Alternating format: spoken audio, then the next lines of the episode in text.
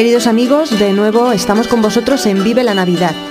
Hoy es el último día que nos acompaña en nuestro programa el padre Rafael Alonso, eh, sacerdote, después de haber estado estos ocho días con nosotros hablándonos de tantas cosas acerca de la Navidad. Bienvenido, padre. Muy buenas, muy buenas.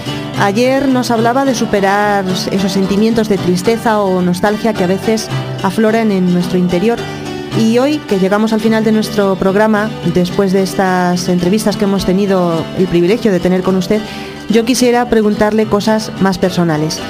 Eh, en días anteriores hemos podido ir viendo pues que si es bonito la historia de la Navidad, pues yo creo que es mucho más bonito celebrarla plenamente en su sentido religioso. Entonces le pregunto, como sacerdote, ¿qué significa para usted celebrar esta noche, la Noche Santa de Navidad? Me dices como sacerdote. Sí. Como sacerdote quiere decir que estoy incorporado a un pueblo sacerdotal al cual tengo que servir. Y tengo que servirle con la palabra y también con la vida. Yo estoy hondamente persuadido que en toda nación el que teme a Dios y practica la justicia le es acepto. Es decir, Dios acepta a todos los que se esfuerzan por temer a Dios y practicar la justicia. Y tengo que hacer en este sentido un, llamamiento profundo a todos los que eh, conmigo vivirán la noche de Navidad, esta noche en la que ya está, bueno, prácticamente estamos ya, encima. le tengo que hacer un llamamiento al temor de Dios y a la práctica de la justicia. Es decir, Temor de Dios no quiere decir tener miedo a Dios, sino temer separarme de Él. Y para no separarme de Él, justamente le tengo que acoger a Él. Desde el principio del Adviento, la Iglesia nos ha hablado de que tenemos que salir al encuentro de Cristo que viene con las obras buenas. Y entonces, practicar la justicia, ¿qué es? Sino hacer obras buenas. Entonces yo quiero hacer la, la obra buena de poder predicar y poder enseñar al Señor a los hombres. Este es nuestro Dios, este es nuestro Señor, este es el modelo, el único, el que tenemos que seguir. Esto es lo que yo creo que debo de hacer como sacerdote, porque me ha preguntado cómo tengo que hacerlo como sacerdote. ¿Qué supone para usted tener entre sus manos a ese niño recién nacido hecho Eucaristía? ¿Qué semejanza podríamos hacer entre el nacimiento de Jesús en Belén y la Eucaristía? La Eucaristía es verdaderamente Cristo, cuerpo, alma, sangre y divinidad de nuestro Señor Jesucristo. Pero viene de un modo misterioso, es profundísimo. la Eucaristía eh, contiene eh, todos los misterios salvíficos, todos, todos.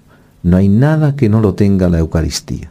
Entonces, eh, al darse cuenta uno de esta realidad profunda, eh, ciertamente eh, hay una conexión eh, íntima, esencial de Cristo, Eucaristía, misterio escondido de, todos los misterios de Cristo, que está presente realmente en la Eucaristía y que tiene un poder inmenso de, de salvación, de conversión, todo el poder, infinito poder.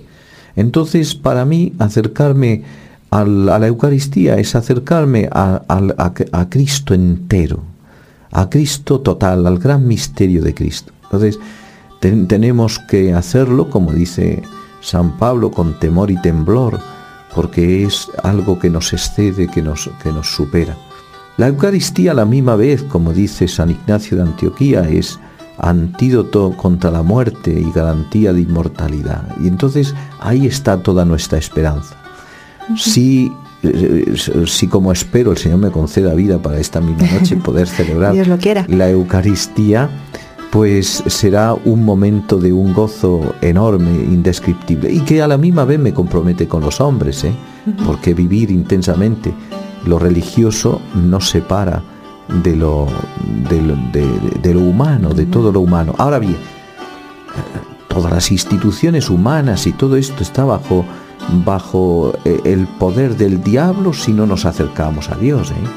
No nos engañemos. Lo que hace que las instituciones se saneen es cuando el corazón de los hombres vive en Dios y si no, no hay eso. Se convierte en un efecto boomerang que las mismas instituciones aprisionan al hombre y le, llevan no a la libertad, sino a la esclavitud. Y tenemos que, escoger entre libertad o esclavitud. Así de, así de claro lo dice Newman. Padre, estamos terminando ya de, de, hacerle preguntas sobre la Navidad y sí querría preguntarle si se puede vivir permanentemente la Navidad todos los días del año no es que se puede, es que se debe vivir. ¿Y cómo hacerlo? Eh, se, tiene que vivir pues tomando conciencia de que nuestra vida es una peregrinación, un camino. Es un camino que, es a la unión con Dios, que el Señor viene, que el Señor se acerca. Al, al comienzo de estas charlas hablamos de las tres venidas del Señor.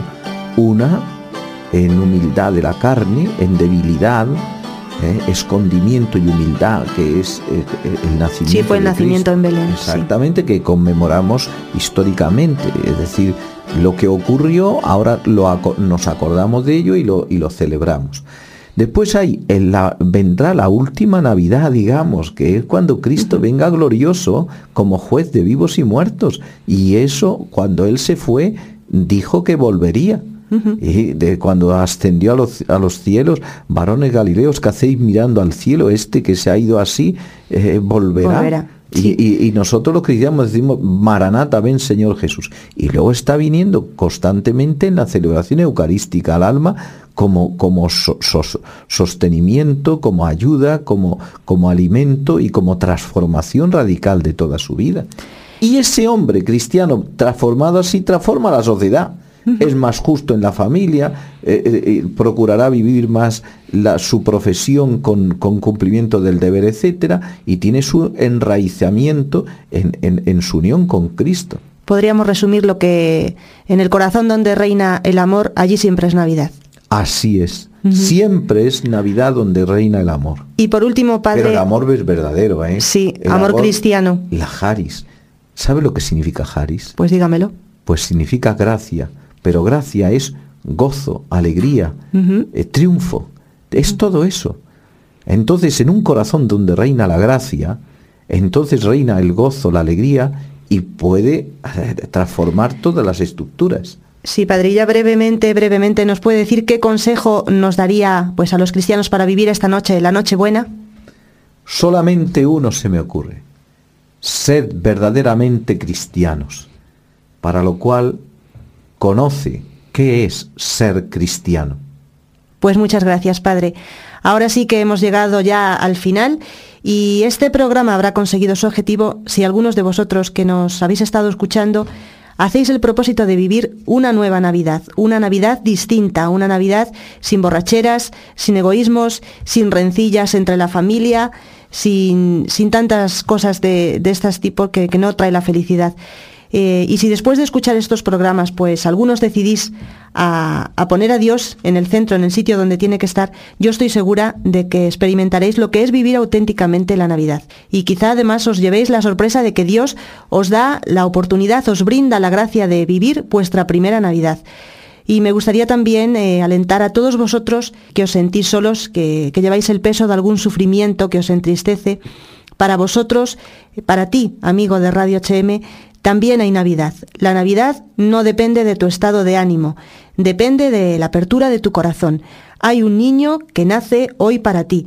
Ese niño es la palabra eterna y tiene mucho que decirte. Yo espero que sepas escucharle, espero que sepas abrirte a él y si lo haces así, aun en medio de tus sufrimientos, será la mejor de las Navidades. De verdad, mi deseo es que lo intentes. Amigo de Radio HM, vive la Navidad. Muchísimas gracias también a usted, Padre, a todos. Padre, gracias, Padre Rafael, por el tiempo que, nos ha dedicado usted. Esperamos tener otra oportunidad para seguir hablando. Con gusto. Y hasta pronto. Y a todos vosotros, en nombre de, de, todo el equipo de Radio HM, quiero despedirme de vosotros con esta expresión de tanta solera que no es puro ritualismo, sino que verdaderamente sale de nuestro corazón. Feliz Nochebuena, feliz Navidad. Os dejamos ahora con un villancico muy popular, La Marimorena, interpretado por la coral de niños Voces Blancas.